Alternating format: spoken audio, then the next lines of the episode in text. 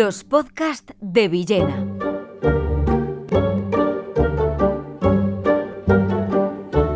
Ana Banti, el feminismo equilibrado. Aunque no muy conocida en España, y es extraño, incluso hoy día con el rescate de tantas eh, mujeres, de tantas mujeres importantes, mm, incluso se han rescatado algunas menos importantes, ¿por qué no decirlo? Pero las hay muy importantes y queda raro que esta mujer italiana, que fue una gran novelista y también ensayista, eh, haya sido muy poco conocida. De hecho, prácticamente apenas hay dos o tres libros de ella traducidos. Uno muy importante, su novela Artemisia, que originalmente es de 1947 y que realmente la, bueno, un monólogo puesto en la boca de Artemisia Gentileschi,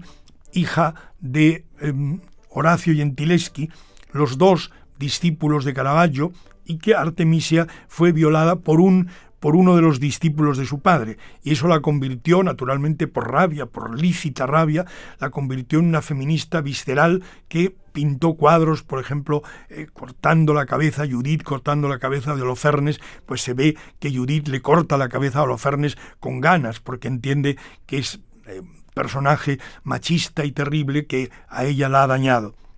Bueno, el caso es que Ana Banti era una mujer de origen siciliano, pero que nació en Florencia en 1895 con el nombre de Lucia, Lucía Lopresti. Pero el, nombre no le gustó y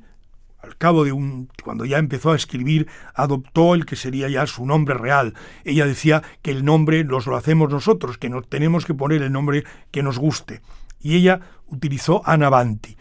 y explicó que Ana Banti había sido una amiga de su familia, ya había muerto, no tenía hijos, no tenía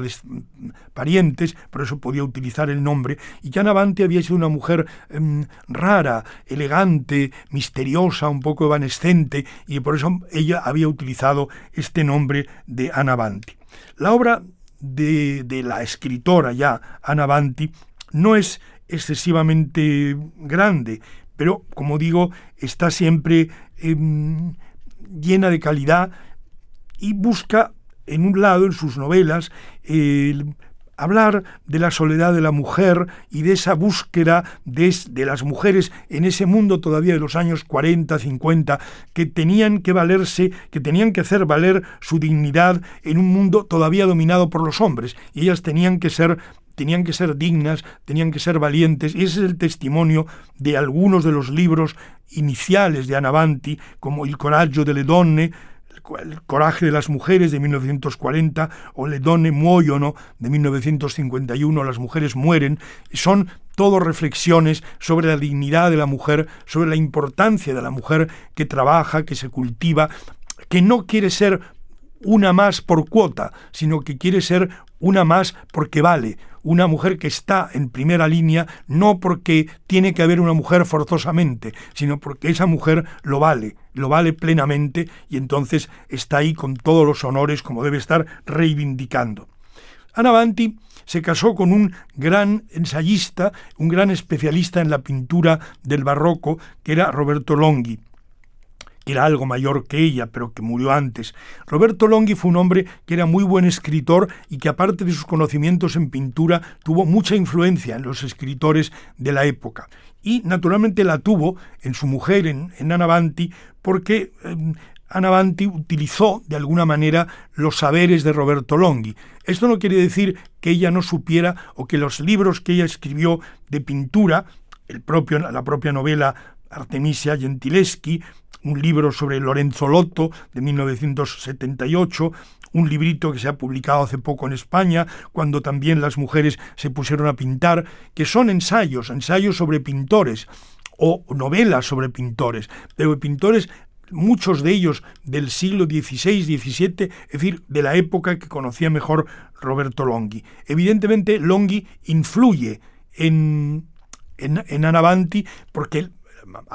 la pone en ese mundo que él conocía muy bien, pero que ella a su vez interpreta con toda libertad, interpreta su propio mundo. Es decir, Ana Banti construye sus novelas, construye sus ensayos, mete en ellos sus ideas, sus ideas feministas mm, constructiva, sus ideas feministas eh, no con rabia, sino las ideas feministas razonadas, equilibradas, eh, potentes, ese feminismo de altura que es el que ella utilizó y lo hace desde su propio talento, desde su propia inteligencia y su propia gran capacidad de escritura, pero se deja digamos, se informa del mundo que conocía muy bien eh, Roberto Longhi, porque había sido, por ejemplo, el gran especialista en Caravaggio, que hizo el último, que hizo una inmensa exposición en los años 50, Caravaggio y Caravaggisti en Milán, eh, Caravaggio y los caravallistas, que fue, que sigue siendo la última gran exposición que se ha hecho casi exhaustiva sobre ese mundo tan importante y tan revolucionario en la pintura. Anavanti, a la cual yo invito a que se conozca más, eh, tiene un último libro, el último libro que publicó en vida, murió en 1985, y en 1981 publicó una autobiografía que se llama Un grito lacerante, o sea, un grito lacerante, un grito mm, estrepitoso, pudiéramos decir, un grito que busca. Y ese, ese libro es realmente muy bueno porque nos pone en calidad de prosa ante la tesitura de una mujer que busca reivindicar lo femenino en igualdad con los hombres, pero en igualdad por sabiduría, por inteligencia, por talento, es decir, en la verdadera igualdad. Anavanti, diríamos, no olviden ese nombre. Luis Antonio de Villena, solo en podcast.